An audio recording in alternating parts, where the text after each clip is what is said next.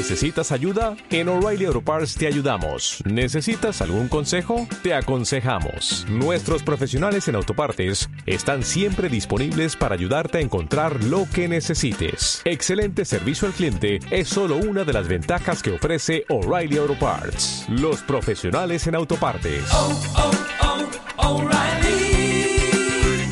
Auto Parts.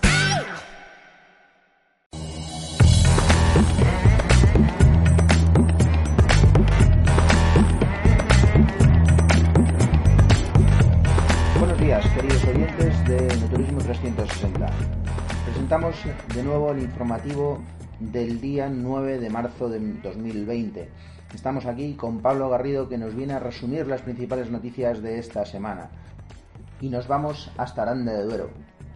El pasado 6 de marzo, en la Escuela de Hostelería de Aranda de Duero, tuvo lugar la cata del jurado profesional que valoró las diferentes propuestas de los restaurantes que participan en el concurso provincial de tapas, pinchos y banderillas de Aranda de Duero, que este año celebró su decimonovena edición. Esta convocatoria presentó importantes cambios con respecto a la anterior edición. La cata de las tapas se realizó con anterioridad a que el concurso llegue a las calles de Aranda. También cambiaron las categorías de los premios, estableciéndose tres categorías principales con los premios Gran Oro a las tapas que superen los 9 puntos sobre 10, Oro a las tapas que consigan una puntuación de más de 8 puntos sobre 10 y Plata a las tapas que consigan superar los 7 puntos sobre 10.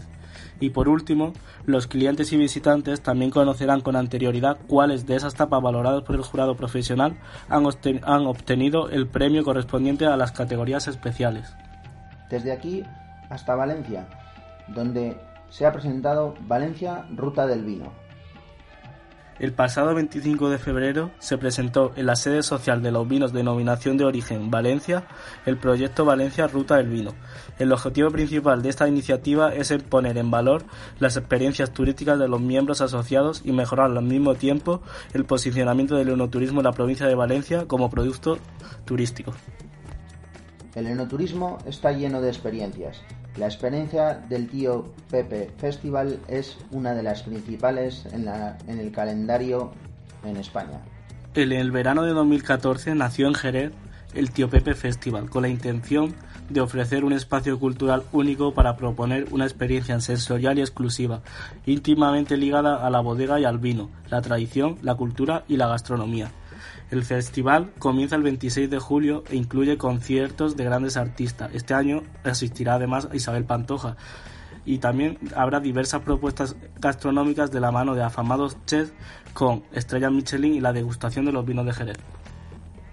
En esta ocasión nos vamos hasta las islas, a las Islas Canarias. Hace unas semanas, la Casa del Vino de Santa Brigada, un pequeño municipio de la isla de Gran Canaria, acogió dos jornadas formativas para asesorar a empresarios y bodegueros en la iniciativa y las posibilidades de integrar la Ruta del Vino de Gran Canaria al Club de Productos Ruta de Vinos de España. Este proyecto intenta integrar los recursos y servicios turísticos de interés del sector del vino para construir un producto turístico original y competente. Y desde la Casa del Vino de Santa Brígida nos vamos y cruzamos el charco. Nos vamos a un enoturismo especial, un enoturismo al que le dedicamos en nuestra página de enoturismo360.com un apartado especial, el enoturismo en América. Allí se viven las fiestas de la vendimia en Chile. Comienza una de las épocas más esperadas del año para los amantes del vino en Chile.